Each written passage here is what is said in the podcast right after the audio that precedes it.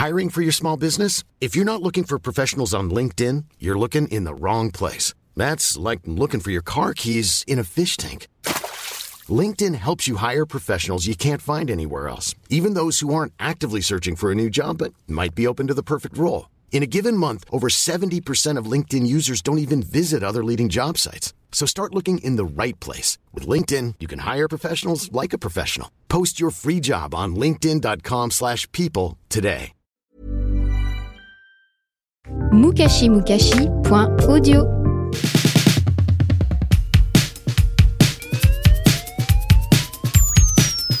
Bonjour à tous, je m'appelle Mia et vous écoutez Culture Miam, le podcast qui parle de choses que vous ne savez peut-être pas sur ce que vous mangez sûrement.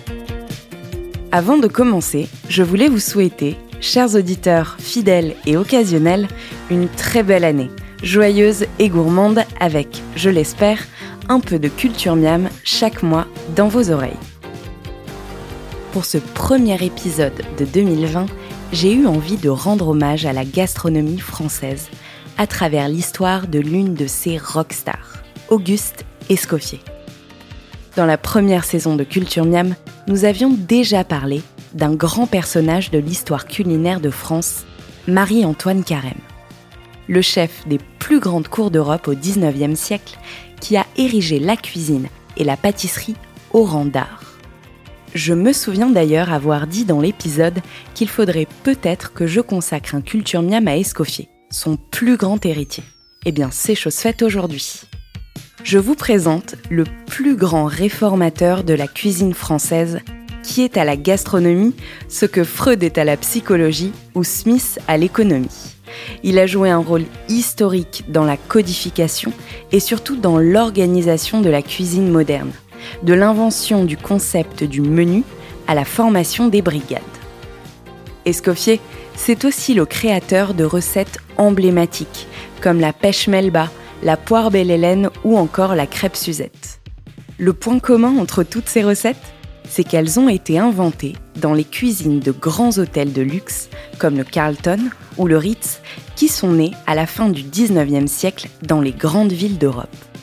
Et c'est précisément ça qui va nous intéresser aujourd'hui. Escoffier, c'est la figure de la cuisine dite de palace. Et cette cuisine a sa culture, son histoire, ses grands noms, son héritage, que nous allons découvrir ensemble. C'est parti En 1859, Auguste Escoffier est un petit niçois de 13 ans, fils de forgeron, qui débarque dans les cuisines du restaurant d'un de ses oncles, parce qu'il faut bien apprendre un métier. À l'époque, comme vous vous en doutez sûrement, c'était la pire des pires des voies de garage. Les cuisines des restaurants étaient sales et étouffantes, le concept d'aération n'était manifestement pas un sujet, et les cuistots étaient bourrés toute la journée parce qu'ils buvaient du vin plutôt que de l'eau. Un environnement de travail pas du tout perturbant pour un garçon de 13 ans donc. Après six ans à marmitonner dans les cuisines de la région, et alors que le comté de Nice vient à peine d'être rattaché à la France, il se fait remarquer par un client qui se trouve être le propriétaire d'un restaurant cabaret très à la mode à Paris, le Petit Moulin Rouge, où tous les people de l'époque se disputent les tables. Auguste a donc 19 ans quand il monte à Paris pour la première fois afin de devenir commis rôtisseur, ce qui consiste, comme vous vous en doutez, à assister le mec qui grille les viandes. Avec le temps, il arrive au poste de chef saucier, une activité bien plus déterminante qui lui donne l'amour des sauces, le grand trésor de la culture gastronomique française. Les roux, les jus, les concentrés, les bouillons, les béchamels, les veloutés, je pourrais facilement consacrer plusieurs cultures miam à la culture saucière française, tellement elle est riche. Je spoil un peu la suite, mais Escoffier jouera un rôle historique dans l'élaboration et la classification des sauces. Il les allègera beaucoup par rapport à l'époque de Carême, notamment en se débarrassant de la farine qui les rendait lourdes et indigestes. Il les divisera ensuite en sauces mères, aussi appelées les sauces fondamentales, à partir desquelles il est possible de créer des dizaines de sauces filles, également appelées les petites sauces. Une nomenclature encore utilisée aujourd'hui.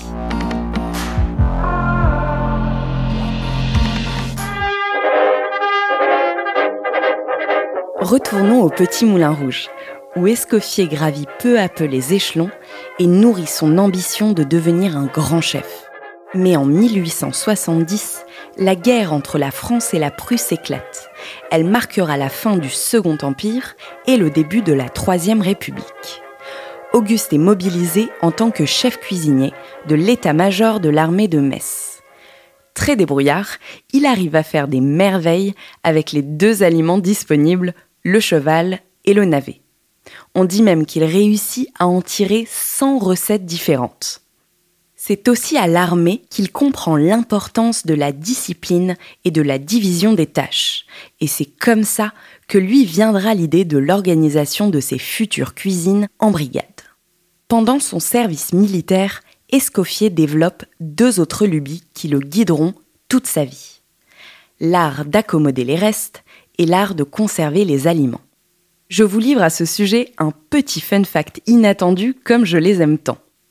On dit que c'est Escoffier qui aurait eu l'idée de la tomate concassée en conserve à l'époque où on utilisait plutôt de la tomate en purée. Le problème, c'est qu'aucun industriel n'y croyait.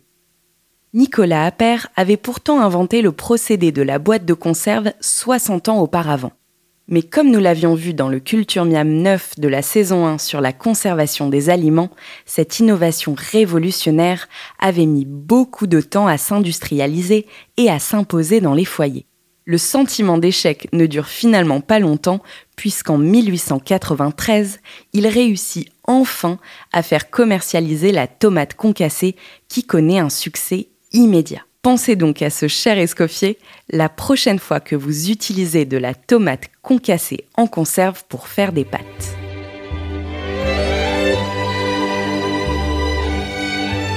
Exit le cheval, le navet et la tomate en conserve, changeons à présent de décor. Plusieurs années après son retour du service militaire, Escoffier prend un poste de chef au Grand Hôtel de Monte-Carlo et il y fera la rencontre qui va changer sa vie, celle de César Ritz, l'homme qui dirige le lieu. César Ritz comme l'hôtel Ritz. Le duo va marquer à tout jamais l'histoire de l'hôtellerie. Il faut savoir que la fin du 19e siècle, période de l'industrialisation, des chemins de fer, de l'Orient Express, est aussi celle de la construction de grands hôtels de luxe dans les principales villes d'Europe et du monde. Escoffier et Ritz ont fait de ces hôtels des lieux incontournables, où les rois et les reines, les artistes, les hommes d'affaires, bref, toute l'aristocratie européenne se retrouve pour faire de grands dîners autour de tables privatives et non plus partagées. Dans ces nouveaux hôtels, les femmes s'attablent enfin avec les hommes. Elles sortent de leurs appartements privés et montrent leurs belles toilettes à toute la bonne société. Les salles à manger sont immenses, le service en salle est fluide et rapide parce qu'il y a presque autant de maîtres d'hôtel que de clients. César Ritz pensait en effet que chaque client méritait l'attention la plus particulière possible. C'est drôle parce qu'aujourd'hui la tendance est au restaurant mouchoir de poche avec deux personnes en salle, un chef seul en scène et ce sentiment qui vous rassasie d'avoir trouvé la perle que personne ne connaît l'exact inverse de la mode de l'époque. Les temps changent. Les palaces les plus mythiques de l'histoire sont le fruit de la collaboration entre la cuisine d'Escoffier et la direction de César Ritz. Le Grand Hôtel de Monte-Carlo, le Savoy à Londres en 1890, qui est d'ailleurs le premier hôtel au monde qui dispose de l'électricité dans toutes les pièces mais aussi le Grand Hôtel de Rome, le Ritz à Paris en 1898 ou encore le Carlton à Londres en 1900. C'est là qu'Escoffier développe toutes les innovations qui feront sa renommée et qui révolutionneront la culture gastronomique mondiale.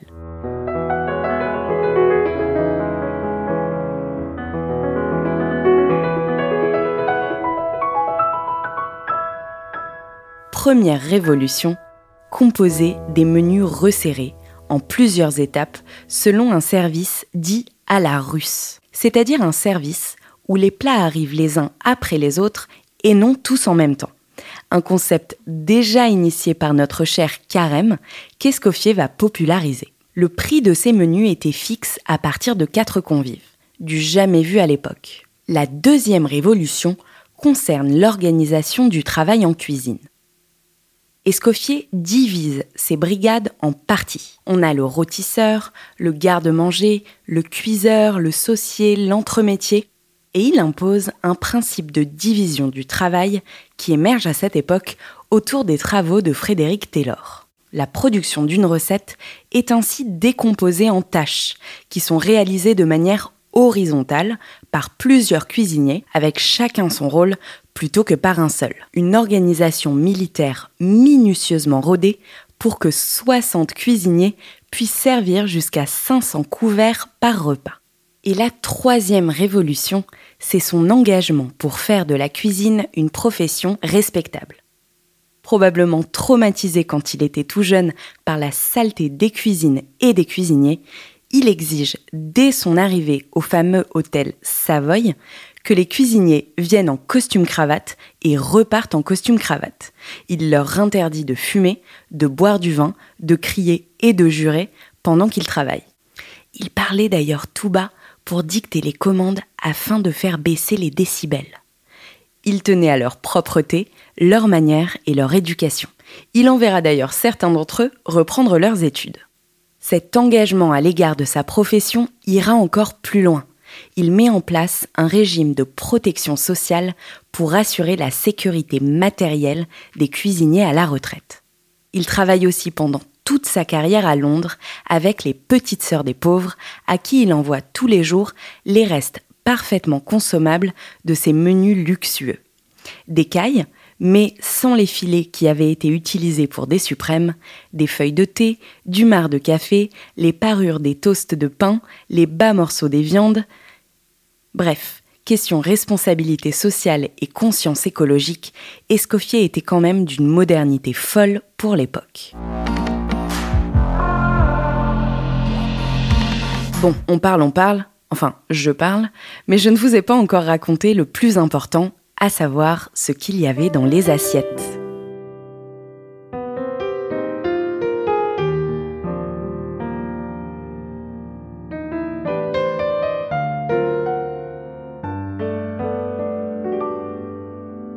Dans les grands palaces où il officie, Escoffier utilise les ingrédients les plus nobles dans des créations renouvelées quotidiennement sublimement dressé et inspiré des clients célèbres de ses établissements.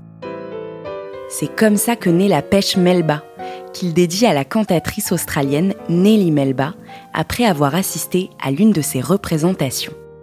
Un dessert composé de pêche fraîche, poché dans du sirop vanillé sur une glace vanille nappée de coulis de framboise. L'ensemble était servi dans un bloc de glace en forme de cygne, en toute sobriété. Malheureusement aujourd'hui, la pêche melba est devenue le pilier de bar des cartes des bistrots, à grand renfort de pêche au sirop en conserve et de glace vanille industrielle. Ce qui est bien dommage. Moi je vote pour une réhabilitation de la vraie pêche melba. Bon, peut-être sans aller jusqu'au cygne en glace. Parmi les grandes créations d'Escoffier, on trouve aussi le suprême de Poulard Georges Sand, les cailles Carmen comme l'opéra de Bizet, les fraises Sarah Bernard, la salade Réjeanne du nom de l'actrice du même nom, composée de riz, d'œufs durs, de réforts râpés et de lamelles de truffes, accompagnée de chantilly salé. Je me permets de continuer un peu de vous lister des recettes emblématiques d'Escoffier parce que ça donne quand même assez faim la côte de bœuf braisé, le curry d'agneau, la mousse de merlan aux écrevisses, le pigeonneau rôti sur lit de cresson, le parfait au foie gras en gelée au paprika doux, la salade d'asperges et vinaigrette safranée au champagne, et tant d'autres. Escoffier adorait aussi parler de cuisine avec ses convives. Il a passé par exemple de nombreuses heures à discuter cuisine provençale, pot-au-feu et cassoulet avec Zola, qui séjournait à l'hôtel Savoy vers 1890. Le chef de file des naturalistes s'était installé quelque temps à Londres pour observer les conditions de vie de la classe ouvrière. Vous me direz, c'est assez cocasse de le faire depuis le plus grand palace du monde, mais je suppose qu'il faut ce qu'il faut. Certains des plats d'Escoffier étaient, tenez-vous bien, au menu du dernier repas des passagers de première classe du Titanic le soir de son naufrage le 14 avril 1912. En parallèle de ces hôtels, Escoffier s'était en effet jeté à l'eau en collaborant avec la compagnie de navigation Hambourg America Line qui voulait servir ses créations à bord de ses paquebots, sous l'enseigne Ritz-Carlton. Suite à ce succès, une autre compagnie, la White Star Line, en charge du Titanic, a appliqué la même recette en engageant des cuisiniers qui avaient fait leur classe dans les brigades d'Escoffier, afin de reproduire ces menus. Au programme de ce dernier repas avant le naufrage, des grands classiques d'Escoffier. Le consommé Olga, le saumon sauce mousseline, l'agneau sauce à la menthe, les asperges, les pêches à la gelée de Chartreuse, je m'arrête là parce que ça peut durer longtemps, étant donné qu'il y avait 25 plats au menu ce soir-là.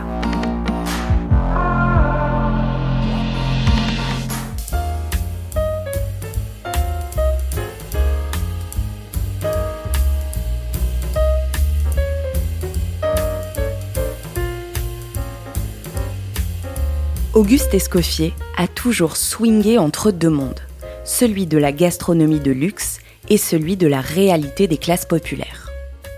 Pour vous donner une idée de ce grand écart permanent, d'un côté, il est l'inventeur du dîner d'Épicure. Imaginez un même menu de grande cuisine française servi en même temps dans 37 villes d'Europe à 4000 personnes.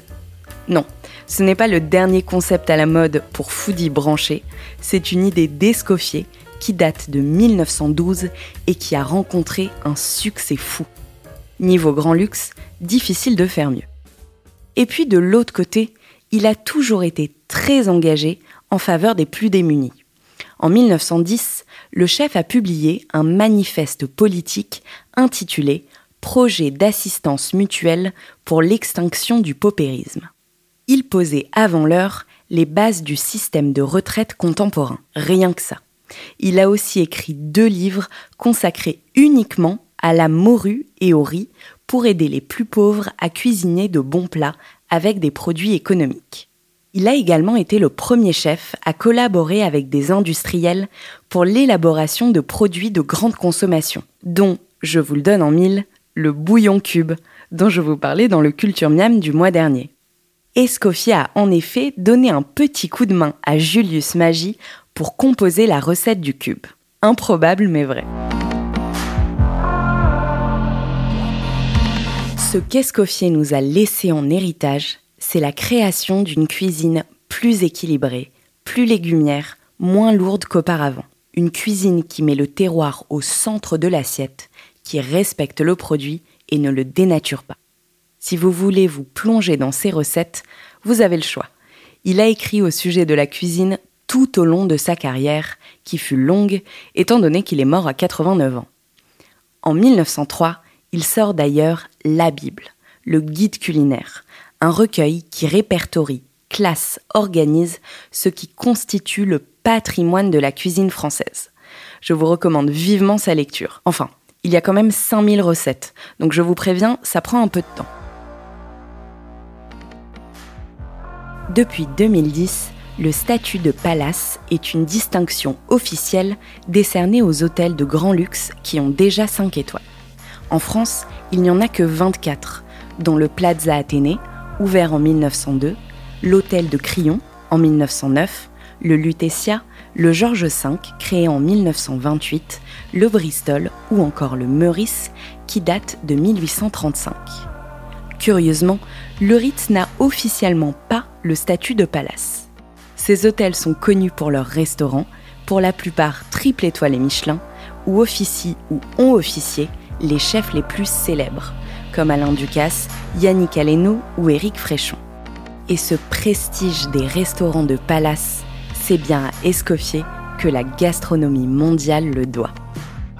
Et voilà, j'espère que cet épisode vous a plu et que vous en savez maintenant un peu plus sur ce grand personnage historique qui est Escoffier. On se retrouve le mois prochain pour un nouveau snack audio de Culture Miam et en attendant, comme d'habitude, Régalez-vous.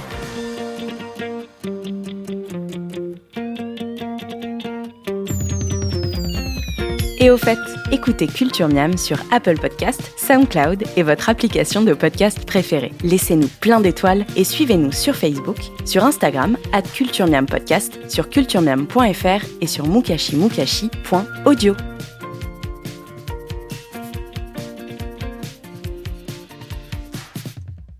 mukashimukashi.audio. deserves the best, and there's no better place to shop for Mother's Day than Whole Foods Market. They're your destination for unbeatable savings, from premium gifts to show-stopping flowers and irresistible desserts. Start by saving 33% with Prime on all body care and candles. Then get a 15-stem bunch of tulips for just $9.99 each with Prime. Round out Mom's menu with festive rosé, irresistible berry chantilly cake, and more special treats. Come celebrate Mother's Day at Whole Foods Market.